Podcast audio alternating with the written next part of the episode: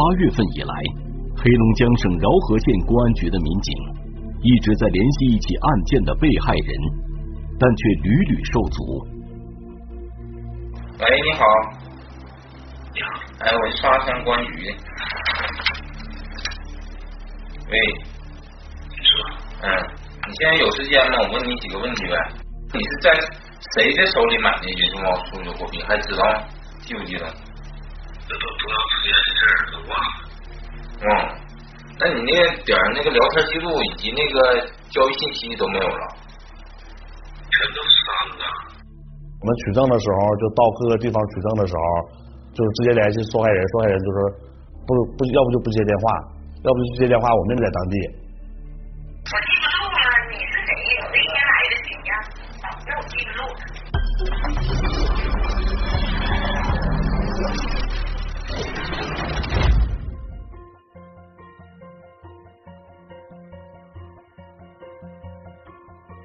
聚焦一线，直击现场。根据相关线索，二零二零年四月份以来，黑龙江省双鸭山市发生了一起特大诈骗案。警方前期的摸排调查显示，被害人遍布全国十多个省份，涉及千余人。但出人意料的是，被害人大都不愿意配合警方的调查，拒绝承认自己受骗的事实。那么，这究竟是怎样一起案件？被害人为什么会有如此反常的表现呢？一起进入我们今天关注的事件，了解它的来龙去脉。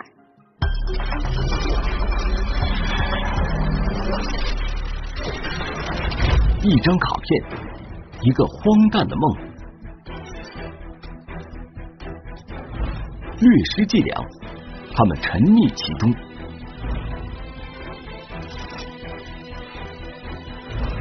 是被骗还是自欺？他们为什么不肯面对事实真相？梦中人一见正在播出。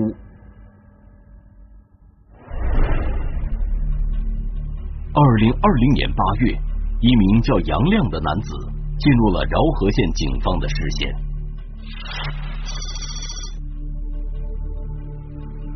他的经济往来就是说，他这个通过二维码，他的收收款方式呢非常频繁，频繁，你比如说有多频繁？一天当中能收二笔、二百笔到三百笔。据了解，杨亮是双鸭山市的一个普通居民，没有固定职业，也没有经营任何生意。杨某是一个生活非常拮据，自己一个人独自生活的一个人。他平时无所事事，没有正当职业，没有正当生活来源。民警发现，二零二零年四月份以来，杨亮在一个微信群里不停的收取转账红包，并且都是固定的额度。民警怀疑杨亮在从事某种可疑的活动。他就像不特定群体，不特定群体的意思就是说，微信群他组建一个微信群，这个微信群里面来自全国各地的各个省市的。对此，饶河县警方高度重视。随即，民警找到了杨亮。面对民警的讯问，杨亮并不避讳。他说，近几个月来，他的确一直在收钱，那是卖卡的钱。这卡片在录，完说一百六一张，还有啊两百个一张的。比方说，你买一百六十块钱的这个卡，你买几张不限，一人一张多张不限，买多些。杨亮说，他卖的是一种叫做“云数茂”的数字货币卡，并声称那些卡价值巨大。能得多少钱呢？老了，老了，多少？给六十万数字货币，六六百万数字货币都不等，都有一百万数字货币，那都有哎呀。关键是这个开网了吗？人家不是马上要开网吗？怎么说还没开？没开，可能是说这是十二月份就能开网。等到那个所谓的他们开网以后，他他们就会把这个拿到银行去兑换，或者是直接就是说的通过二维码扫码，他们就会上那个商家了。他说你们就上那个，你比如上商场，你们就上商家那二维码，你就是扫描，你就会可以买正常的商品，买购物，上超市你可以买菜，上房产你可以买房子、买汽车。根据杨亮的说法，民警用手机扫了一些卡片上的二维码。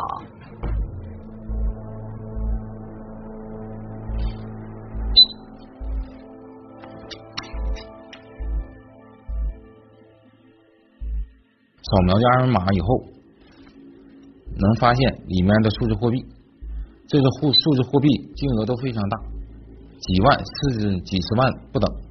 这个是多少？这个是上个亿。一张卖一百多元的卡片，不久就可以得到几十万元到几百万元，甚至数亿元的实际效益。这种说法让人觉得很是荒诞，但是杨亮却声称这是一个快速致富的门道，并说这些卡片是一个叫云树茂的平台发行的，是民族资产的一部分。我们这个叫做民族大业，知道吗？你说这个民族大业是怎么回事？你们做这个？怎么回事？民族大业？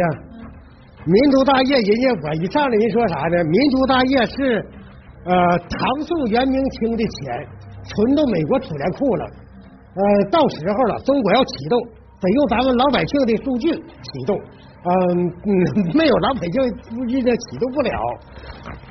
这个跟你这个卡有什么关系吗？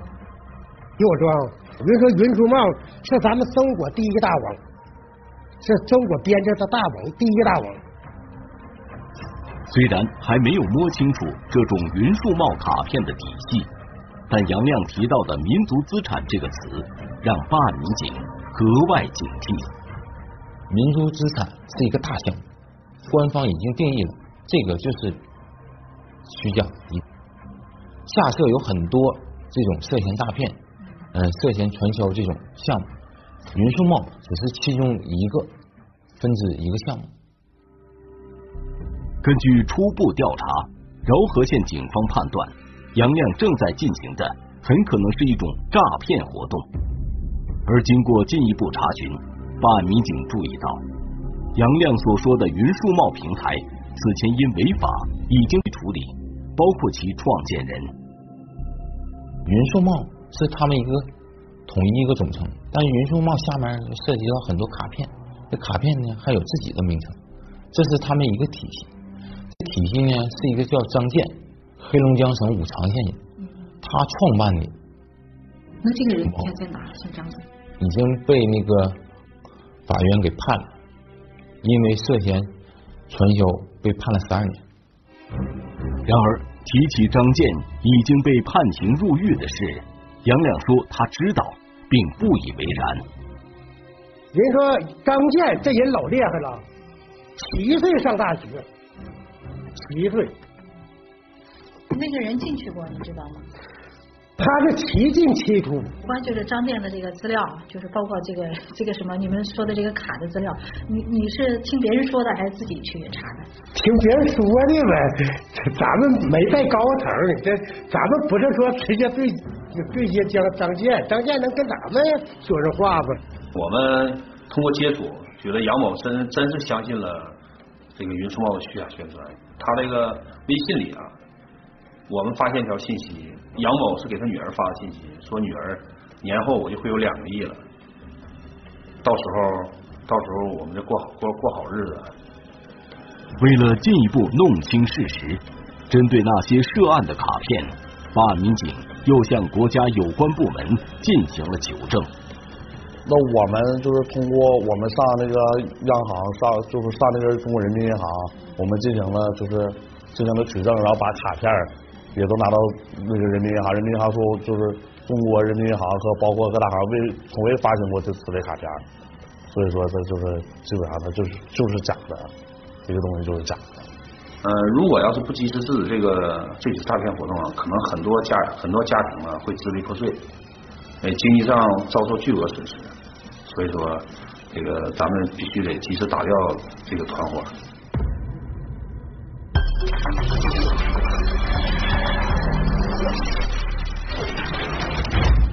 调查结果显示，杨亮所说的现在售价一百六十元，将来能兑换巨额现金的卡片，其实只是一张普通的卡片。卡里所标注的，不管是额度还是股权，都只是一个数字而已。经过研判，饶河县公安局认为，杨亮在微信群里大肆贩卖的这样的卡片涉嫌诈骗。随即，杨亮被采取相关措施，并将接受进一步的调查。那么这些骗人的卡片来自哪里？卡片的背后又是怎样一张骗人的网呢？我们来听听本案涉及的相关各方声音，解开疑问，还原真相。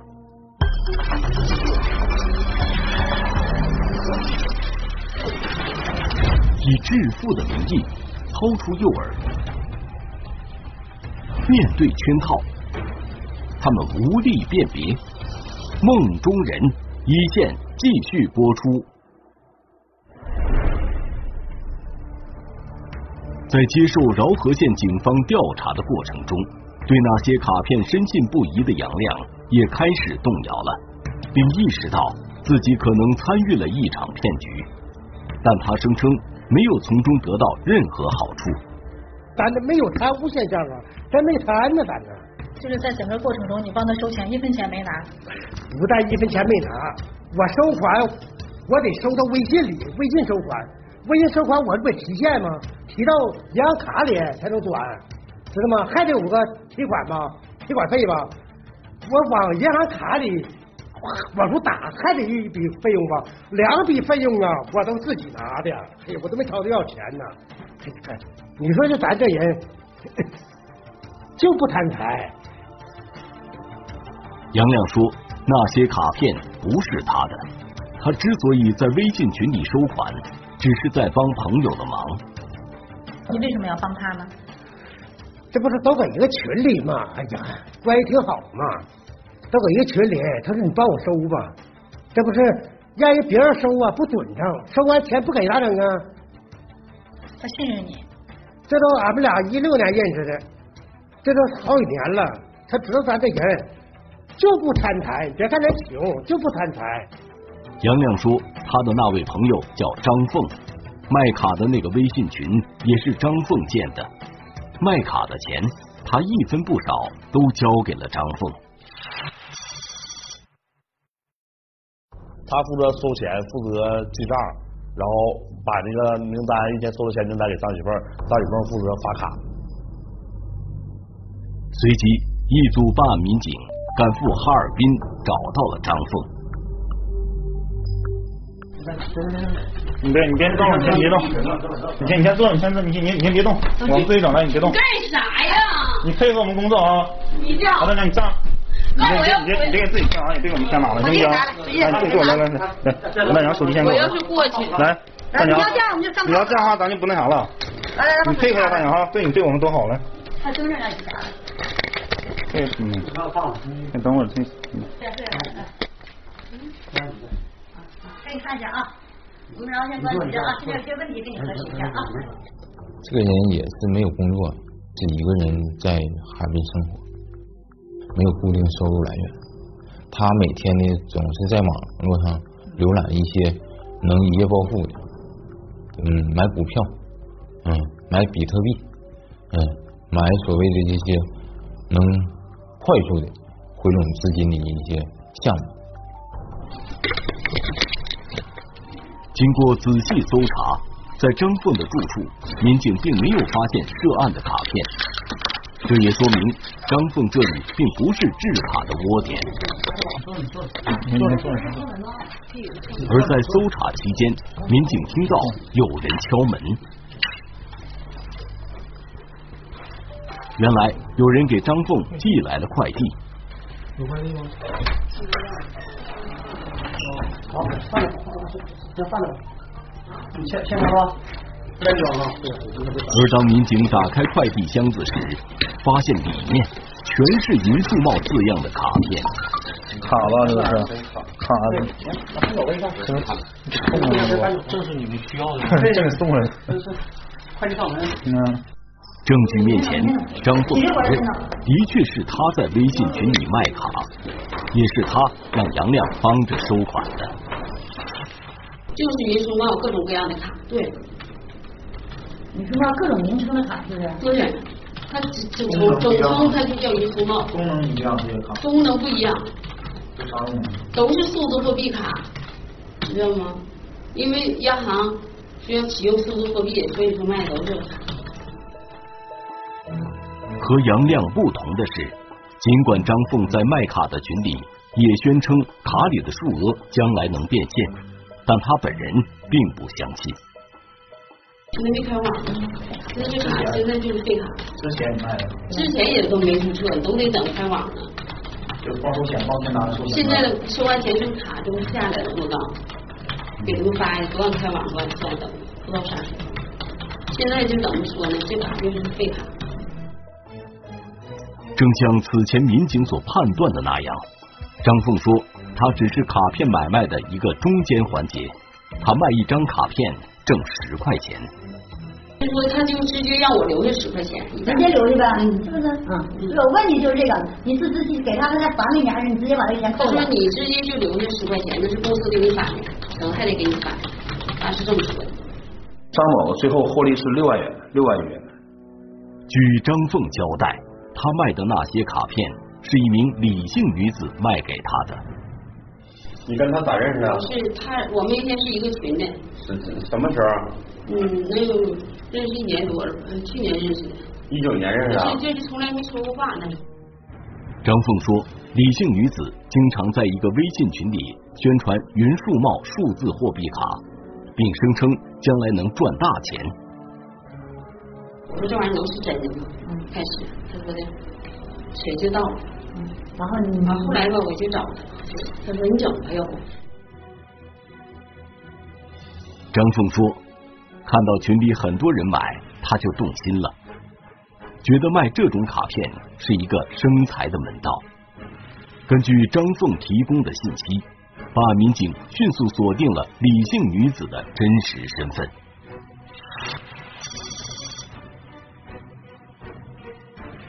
经核查，李贝就是张凤的上家。此前，民警在张凤住处收缴的那箱卡片，发货人也正是李贝。随即，办案民警赶赴吉林梅河口市，找到了李贝。认识认识那个他呢，张喜范呢？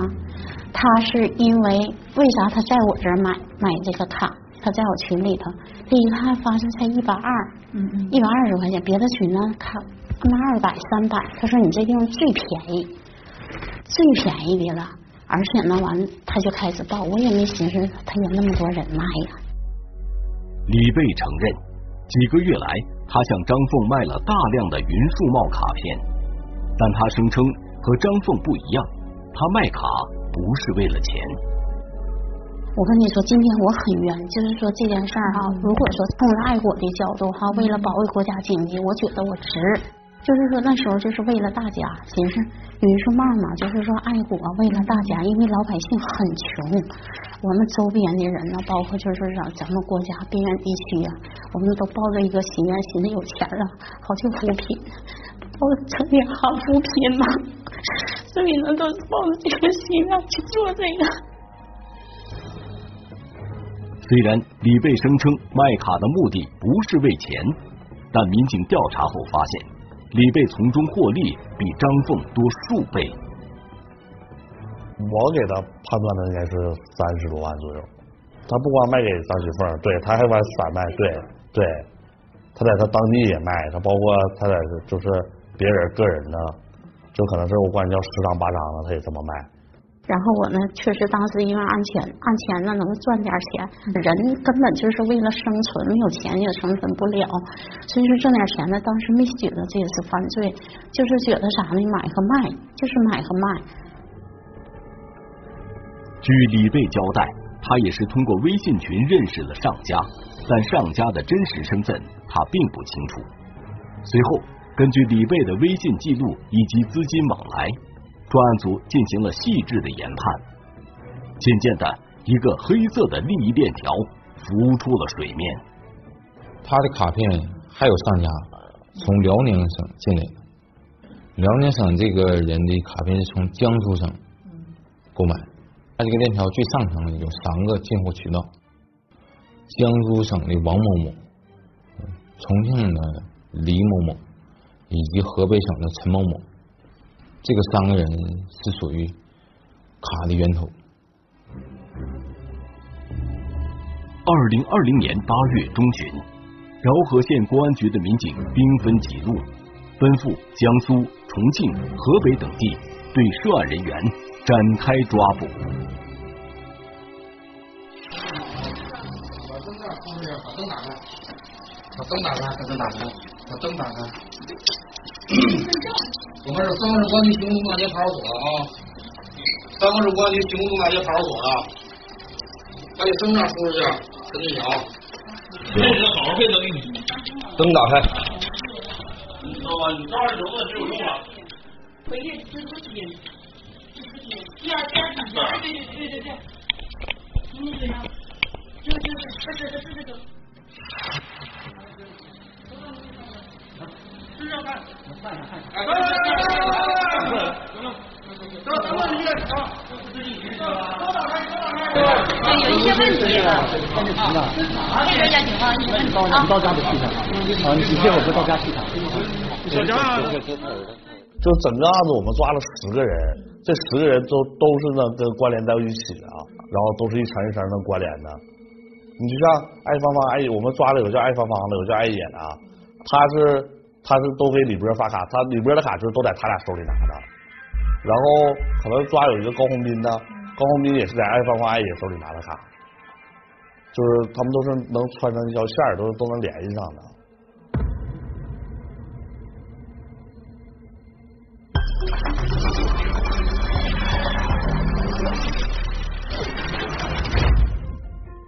据了解，这次行动，饶河县警方共抓获嫌疑人十名，该案的涉案金额达一百余万元。至此，一个猖獗一时的民族资产类诈骗团伙被摧毁。调查结果显示，该案的被害人达千余人。出人意料的是，在取证过程中，被害人大都不愿意配合，拒绝承认自己被骗的事实。那么，被害人为什么会相信骗子？并不高明的骗术为什么能屡屡得逞呢？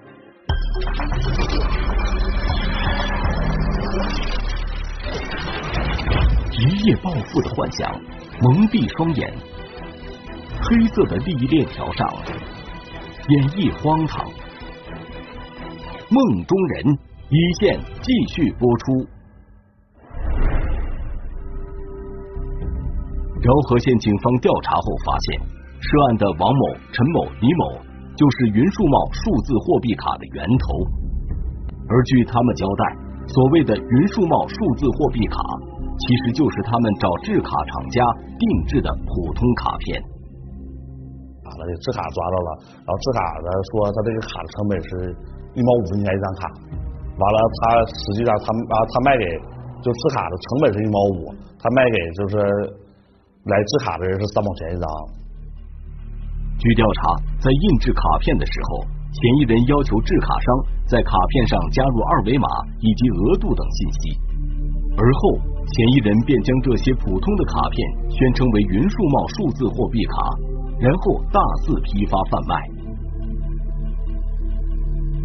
下家就是翻十位，三十五元到四十元，购买以后呢，下家呢再从中挣差价，下家会。八十到九十，甚至一百元往外卖，最终卖到下边地方基层人员手里以后，基层人员就会到一百二到一百六之间往个人手里卖。据调查，该案的嫌疑人都是通过微信群来卖那些卡片，在卖卡的同时，他们还会在群里进行蛊惑宣传。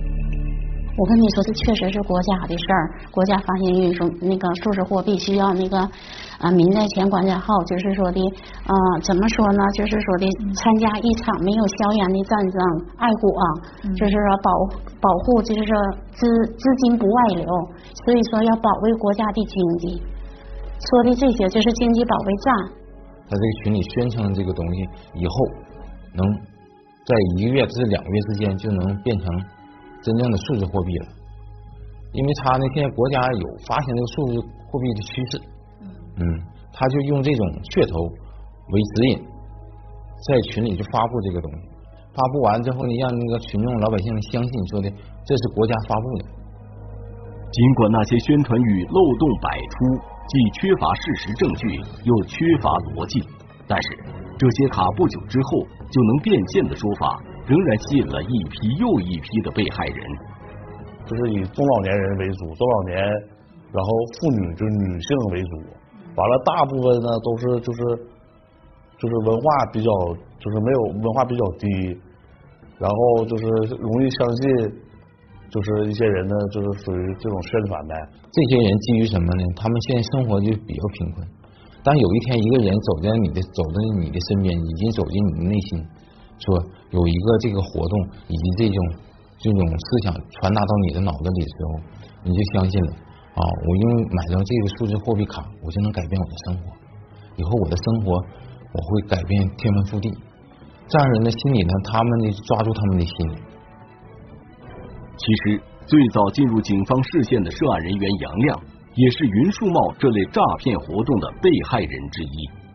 说实话，我一六年就一三年就做的云树茂张建。做也是投好几万没了，整黄了就不整了。你不都自己上过当吗？那个张建的这个事儿，那你怎么还去这个让别人去买这个卡呢？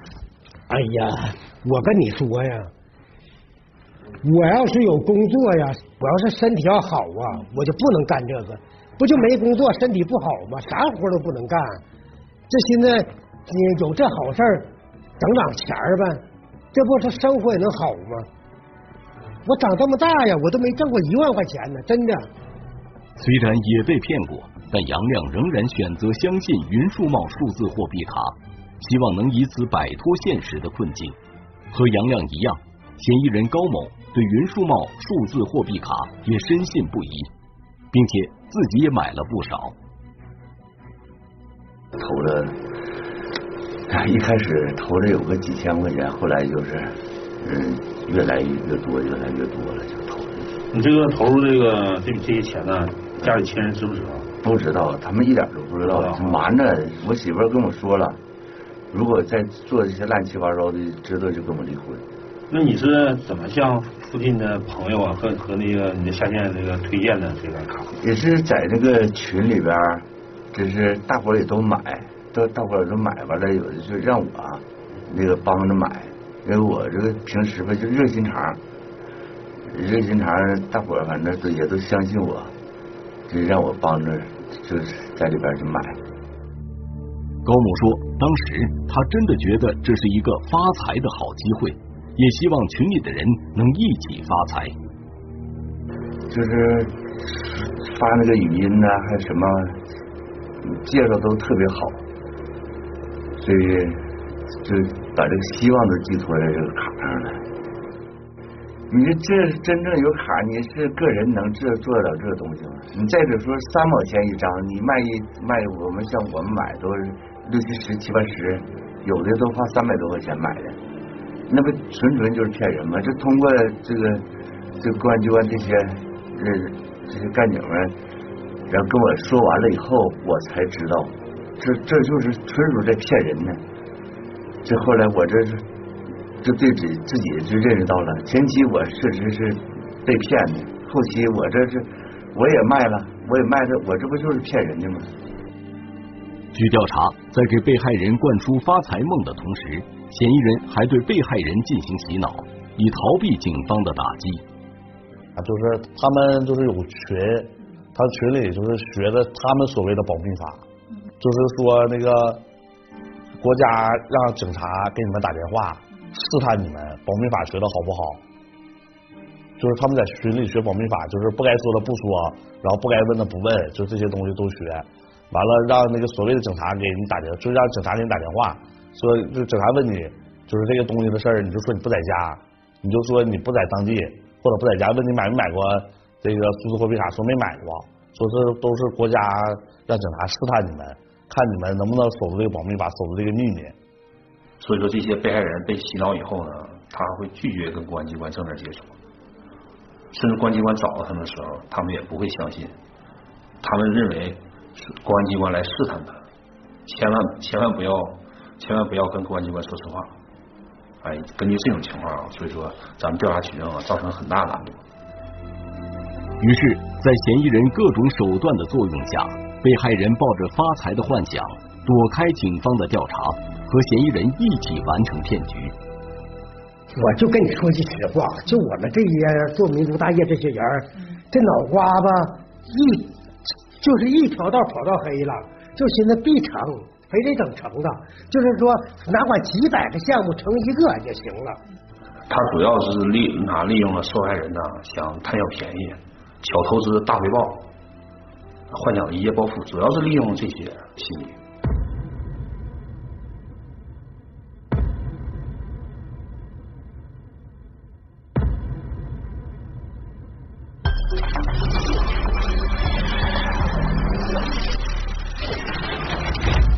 本案中，嫌疑人借民族资产振兴国家经济等口号，引诱被害人入局，从而实施诈骗活动。这类案件有什么特点呢？我们来听听北京大学法学院王鑫教授的解读。实际上，我们应该把它放在一个大的背景来看待，就是现在的诈骗呢，花样是层出不穷。啊，你看过去，实际上就是说从传统的诈骗，啊，现在延伸出就是利用互联网诈骗。还有就是说，打着艺术创新，比如说邮币卡呀、数字货币等等，通过公开曝光的这个案情，我们可以发现，就是说它主要是有三个包装。第一个就是它的这种道具，就是这个诈骗的道具，它是利用一个数字货币卡，也就是说，他们说国家要发行数字货币啊，然后怎么样怎么样，这实际上就是说，明显可以看到是披上的一个。互联网的一个外衣的一种形态，另外一个呢，就是说他们通过建立群，然后一传十，十传百，把这个群体效应建立起来。另外一个就是说这个案子更有一个啊典型的特点，就是说它实际上就是说打着爱国的这么一个幌子，说是通过购买数字货币卡就是保护资金不外流，是保护啊国家的经济，实际上爱国的行为。当然就是说不管他披上什么的外衣。既然是属于啊诈骗类的案子，那么毫无疑问诱饵很重要。所以说这个诱饵在这个案子当中，我感觉到它主要还是通过一个高额回报。正是这个高额回报的这个诱饵，也导致了这个骗局很容易做成，导致众多的中老年人呢掉入这个陷阱当中。本案中，部分涉案人受文化水平或者认知所限，对于这类诈骗活动缺乏清醒的认识。也就是说，他们对于诈骗活动可能并不知情而参与其中，那么他们也涉嫌犯罪吗？我们接着听解读。因为被害人呢，啊，就是说要根据不同的情况来看待。有一部分人他已经发现这个是一个骗局，啊，他为了把自己的损失再转嫁给其他的人，那么他有可能就会涉嫌构成犯罪。但是像这种。涉重型的诈骗案子呢，大多数的这个受害人可能还要考虑到他们的认知水平。如果他们确实不知道，甚至就是说到了案发还以为就是说是天上掉馅饼，那么像这种情况当中就应该是纯粹的被害人。实际上呢，就是说啊，需要比如说追赃完损，然后再对他进行教育。但是他构成犯罪的话，因为要主客观相统一，如果他就是说完全不知道这种状况的话，是不能定罪的。但是他的这个。啊，违法所得是要追缴的。其实涉案人杨亮的心态也是大部分被害人的心态。为了摆脱生活上的贫困，他们寄希望于走捷径，希望能够一夜暴富，结果被人利用，上当受骗。致富的路途从来没有捷径，唯有勤奋务实，才有可能实现梦想。